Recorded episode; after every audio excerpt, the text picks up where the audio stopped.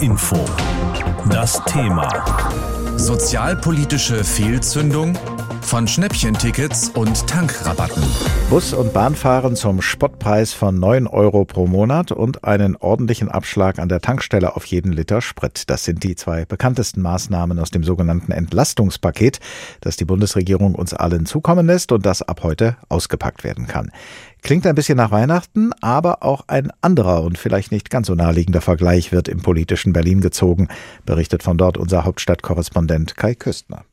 Auf den ersten Blick mögen die Hippie-Bewegung in den USA und das deutsche 9-Euro-Ticket wenig miteinander gemein haben. Doch glaubt man dem Verband der Verkehrsunternehmen, gibt es hier durchaus eine Parallele. Das ist ein regelrechtes Woodstock im ÖPNV. Mit diesen Worten drückte der Hauptgeschäftsführer des Verbandes, Oliver Wolf, seine Erwartung aus, dass insbesondere in der Ferienzeit viel Betrieb im öffentlichen Nah- und Regionalverkehr herrschen werde. Betrieb wie eben beim legendären Musikfestival, damals 1969. Bei einem großen Konzert, wo viele Menschen sind, steht man auch eng gedrängelt. Warb Wolf schon mal vorab für Verständnis. Und apropos menschliche Nähe. Angesichts von vorab bereits sieben Millionen verkauften 9-Euro-Tickets macht auch Verkehrsminister Volker Wissing bereits jetzt eine emotionale Verbindung zwischen den Deutschen und ihrem Schnäppchen-Abo aus. Im Herzen der Menschen in Deutschland hat dieses Ticket bereits jetzt einen festen Platz. Vorbei die Debatten, ob man die Monatskarten nicht besser komplett kostenlos hätte anbieten sollen. Nun hoffen Bund, Länder und Verbände unisono,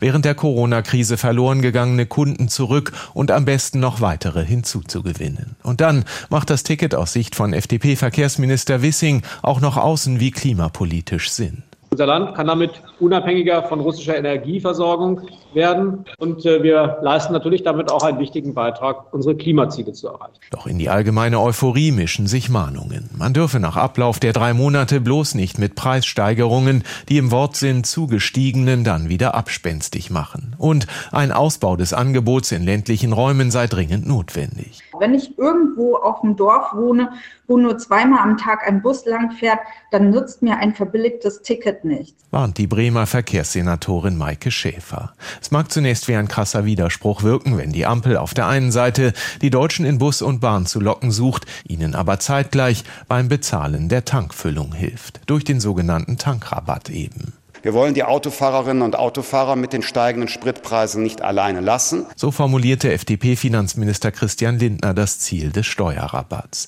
Der Preis für einen Liter Benzin soll so um rund 35 Cent gesenkt werden. Der Preis für einen Liter Diesel um rund 17 Cent. Und soll so gerade all jene entlasten, Pendler zum Beispiel, die auf das Auto dringend angewiesen sind. Die würden in der Tat unter den hohen Preisen ächzen, gibt der grüne Wirtschaftsminister Robert Habeck zu, weshalb er die Maßnahme okay finde. Marktwirtschaftlich aber sei der Rabatt kein kluger Schritt, meint Habeck. Hohe Preise bzw. Situationen verändern die politische Laufrichtung. Deswegen ist das Dämpfen von Preisen allein auf der strukturellen Ebene eigentlich nicht richtig. Soll heißen, ein Umdenken im Sinne des Klimas fördert das eigentlich nicht. Soweit unser Hauptstadtkorrespondent Kai Küstner. Mit ihrem sogenannten Entlastungspaket will die Bundesregierung auf die steigenden Preise für Energie, Obst, Gemüse, Fleisch und so weiter reagieren und überhaupt etwas gegen die Folgen der galoppierenden Inflation unternehmen. Ulrich Schneider, der Hauptgeschäftsführer des Paritätischen Wohlfahrtsverbandes, aber kritisiert das Paket als unsozial und darüber habe ich vor der Sendung mit ihm gesprochen. Herr Schneider, was ist aus Ihrer Sicht unsozial daran, dass die Bundesregierung versucht, steigende Preise und damit auch soziale Härten abzufangen? Na, unsozial daran ist, äh, dass sie im Grunde genommen mit der Gießkanne durchs Land läuft und am Ende, das haben verschiedene Wirtschaftsinstitute jetzt ausgerechnet, äh, ein Einkommensmillionär beispielsweise stärker gefördert wird als jemand, der als Single im Niedriglohnsektor arbeitet. Und das halten wir für nicht sozial. Und wir denken auch, äh, da verpufft vieles. Denn wenn wir mal anschauen, dass ein Hartz-IV-Bezieher einmal 200 Euro jetzt bekommt äh, für einen Zeitraum von fast zwei Jahren. Äh, das hilft ihm nicht wirklich weiter und ihm hilft auch nicht wirklich weiter ein 9-Euro-Ticket, wenn er auf dem Lande lebt und äh, zweimal am Tag ein Bus vorbeikommt. Deswegen sagen wir, man hätte das Geld konzentrieren müssen und können auf diejenigen, die es wirklich brauchen und die, die wirklich sehr viel verdienen, für die die Inflation sehr ärgerlich ist, klar. Die brauchen aber im Grunde genommen nicht unbedingt Unterstützung. Gießkanne sagen Sie immerhin, das ist eine große Gießkanne. Da ist ja nicht nur der Tankrabatt und das Schnäppchenticket drin, auch der Strom wird billiger, weil die EEG-Umlage wegfällt. Mhm. Es gibt eine Pauschale für steigende Energiepreise, einen Kinderbonus, mehr Geld mhm. für Familie mit kleinem Portemonnaie. Das sind doch alles gezielt Hilfen für Menschen mit weniger Einkommen. Was ist falsch daran? Das ist keine gezielte Hilfe für Menschen mit wenig Einkommen. Nehmen Sie beispielsweise die EEG-Umlage. Der Wegfall der EEG-Umlage macht den Strompreis etwas billiger. Wer profitiert davon am meisten? Es profitieren davon am meisten diejenigen, die auch am meisten Strom verbrauchen, die in den Einfamilienhäusern leben, da wo mehrere Laptops vielleicht den ganzen Tag an sind, wo die zwei Kühlschränke sind, vielleicht noch wenn es ganz toll ist, äh, eine kleine Sauna im Keller und ähnliches. Das sind die, die ja wirklich viel von profitieren, während diejenigen, die wenig Geld haben, wenig Stromverbrauch haben, auch am wenigsten davon profitieren. Und das Gleiche haben wir etwa auch bei dem Tankrabatt. Also im Grunde genommen passiert ja hier die Förderung nach Hubraum. Der, der mit dem größten Wagen vorbeikommt, äh, der bekommt auch die meiste Förderung ab, während wir wissen, dass einkommensärmere Haushalte in der Regel kein Auto besitzen. Und da sagen wir auch, das hätte man anders lösen können mit den Berufspendlern, als jetzt mit einem solch wirklich teuren und verschwenderischen Rabatt an der Zapfsäule. Wie hätten Sie es gelöst oder wie würden Sie es lösen, wenn Sie in der Verantwortung wären? Bei dem Punkt mit einem Pendlergeld für Berufspendler. Viele Menschen sind aufs Auto angewiesen, sie müssen damit zur Arbeit. Es sind in Deutschland etwa 20 Millionen Berufspendler. Und da hätten wir gesagt, okay, dann brauchen die jetzt den Betrag, drauf zum Pendeln, um zur Arbeit zu kommen. Aber wirklich, das hätte ich auch darauf beschränkt. Und ich hätte jetzt nicht jeden, ja, sagen wir Urlaubsfahrenden ab Juni beglückt mit dem Geld, weil man kann Geld nur einmal ausgeben und dann ist es weg. Viele finden, es wäre sozial gerecht, die Mehrwertsteuer auf Obst, Gemüse, Milch, Nudeln, Reis und andere Grundnahrungsmittel mhm. zu streichen. Aber selbst davon würden ja Reiche genauso profitieren wie arme Menschen. Wie kann man es denn überhaupt schaffen, sozial sehr zielgerichtete Maßnahmen zu finden? Na, Mehrwertsteuer streichen, nur ein Wort dazu zu sagen, bringt auch kaum was. Also einkommensschwächere Haushalte, hätten wir uns mal durchgerechnet, hätten davon eine Entlastung von rund sieben Euro im Monat. Das macht den Kohl wirklich nicht fett. Nein, ich denke, es sind ja Elemente drin, die zeigen, wie es gehen könnte, indem man bei den Wohngeldbeziehern ansetzt, bei den BAföG-Beziehern ansetzt, also wirklich bei den Gruppen, die wenig haben, dass man bei den Menschen ansetzt, die äh, Altersgrundsicherung beziehen, die Hartz IV beziehen, dass man da besonders reingeht und wenn man sich dann noch hätte aufraffen können, auch die Grenzen etwa für das Wohngeld, für das BAföG auszuweiten, dass auch mehr Menschen in den Genuss dieser Leistung kommen, dann hätte man, glaube ich, etwas gehabt, ja, was hätte wirken können, was die Menschen wirklich entlastet, kein Strohfeuer ist. Also ich glaube nicht, dass jeder, der wirklich gut Geld hat, jetzt neidisch wäre, wenn ein ärmerer Mensch etwas mehr bekommt. Würden Sie denn so weit gehen, zu sagen, die Bundesregierung hätte sich dieses Entlastungspaket gerade mal sparen können? Der Effekt wäre derselbe gewesen? Das kann man so nicht sagen. Für jemanden, der wirklich ganz wenig Geld hat, ist auch 200 Euro einmal erstmal Geld, das gut ist, das wichtig ist. Sparen nicht, aber wir hätten es anders aufsetzen können. Es ist ein teures Paket, es kostet 30 Milliarden Euro. Man hätte es sicherlich so aufsetzen können, dass man wirklich konzentriert die untere Hälfte in der Bevölkerung äh, damit bedient. Und dann hätten die halt doppelt so viel gehabt und hätte es gewirkt und das wäre vernünftig gewesen. Beides, das Schnäppchenticket und der Tankrabatt, gilt bis Ende August, also für drei Monate. Ob es sich dabei aber wirklich um sinnvolle Maßnahmen zur Entlastung handelt, darüber ist in den vergangenen Wochen viel diskutiert worden. HR Info. Pro und Contra. Hören wir nochmal Argumente für und gegen den Tankrabatt. Das Pro kommt von Hans-Joachim Viehweger aus unserem Hauptstadtstudio. Zugegeben, ganz wohl ist mir nicht, wenn der Staat Preise korrigiert. Denn künstlich niedrige Preise verringern den Anreiz, Alternativen zu suchen oder zu sparen. Trotzdem finde ich, die kurzfristige Senkung der Energiesteuer ist in der aktuellen Situation richtig. Zum einen, weil der Staat damit einen Teil seiner inflationsbedingten Mehreinnahmen an die Bürger zurückgibt. Wegen der gestiegenen Preise verdient der Staat nämlich gerade sehr gut an der Mehrwertsteuer. Zum Zweiten handelt es sich nicht um eine isolierte Maßnahme, sondern um einen Teil eines ganzen Entlastungspakets. Während das 9-Euro-Ticket vor allem den Menschen in den Großräumen hilft, sorgt der niedrigere Spritpreis für einen Ausgleich auf dem Land. wo viele aufs Auto angewiesen sind. Und zum Dritten ist die Steuersenkung zeitlich befristet. Alle wissen, dass die Preise an den Tankstellen nur vorübergehend fallen. Und wer die Spritpreise einmal mit denen von vor einem Jahr vergleicht, der sieht, der Anreiz zum Sparen besteht gleichwohl. Meint unser Hauptstadtkorrespondent Hans-Joachim Viehweger. Dagegen kommt sein Kollege Oliver Neuroth in seinem Kontra zu einem anderen Schluss. Vom Tankrabatt geht ein falsches Signal aus, nämlich dass der Staat die Menschen zum Autofahren animieren möchte. Dabei hatte gerade diese Regierung wie keine andere betont, dass sie für Umwelt- und Klimaschutz eintreten will und dafür Energie zu sparen, gerade mit Blick auf den Krieg in der Ukraine und knapper werdende Rohstoffe. Dazu kommt der Tankrabatt zur falschen Zeit. Als vor zwei Monaten die Spritpreise richtig hoch waren, hätte die Regierung schnell eingreifen können, so wie es andere Länder getan haben. Stattdessen hat die Politik ewig diskutiert, eine Entlastung angekündigt, auf die sich die Mineralölkonzerne wunderbar einrichten konnten. Der Ölpreis ging runter, Benzin ist aber immer noch teuer. Der Verdacht liegt also nahe, dass die Konzerne die Preise künstlich hochhalten. Mit dem Tankrabatt unterstützen wir dann indirekt die Ölkonzerne, sorgen mit unseren Steuern für ihre hohen Einnahmen. Und das kann einfach nicht sein. Es zeigt sich wieder einmal, Deutschland ist ein Autoland oder besser, Deutschland ordnet sich zu stark dem Auto unter. Soweit also die unterschiedlichen Meinungen unserer Hauptstadtkorrespondenten zum Tankrabatt. Ob der Tankrabatt schon an den Zapfsäulen durchgeschlagen ist, das beobachtet heute Morgen HR-Inforeporter Lars Hofmann. Mit ihm habe ich vorhin darüber gesprochen. Er ist an der freien Tankstelle Hermann in Dieburg in Südhessen und ich habe ihn gefragt, wie steht's denn dort mit den Spritpreisen heute Morgen? Naja, es geht tatsächlich so ein bisschen hoch und runter.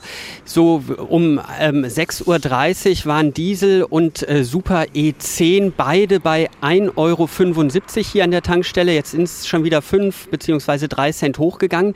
Aber man muss sagen, im Vergleich zu gestern Nachmittag, gestern Abend ist das vor allem bei E10 ein äh, Rückgang von 30, 35 Cent. Also im Grunde genommen im Moment fast die äh, volle Steuersenkung hier an der Zapfsäule weitergegeben. Sogar die Pächterin hier war ein bisschen überrascht, dass die Preise so deutlich runtergegangen sind über Nacht. Hast du denn einen Überblick, wie das an anderen Tankstellen in Hessen aussieht? Das ist im Moment ganz schwer zu sagen.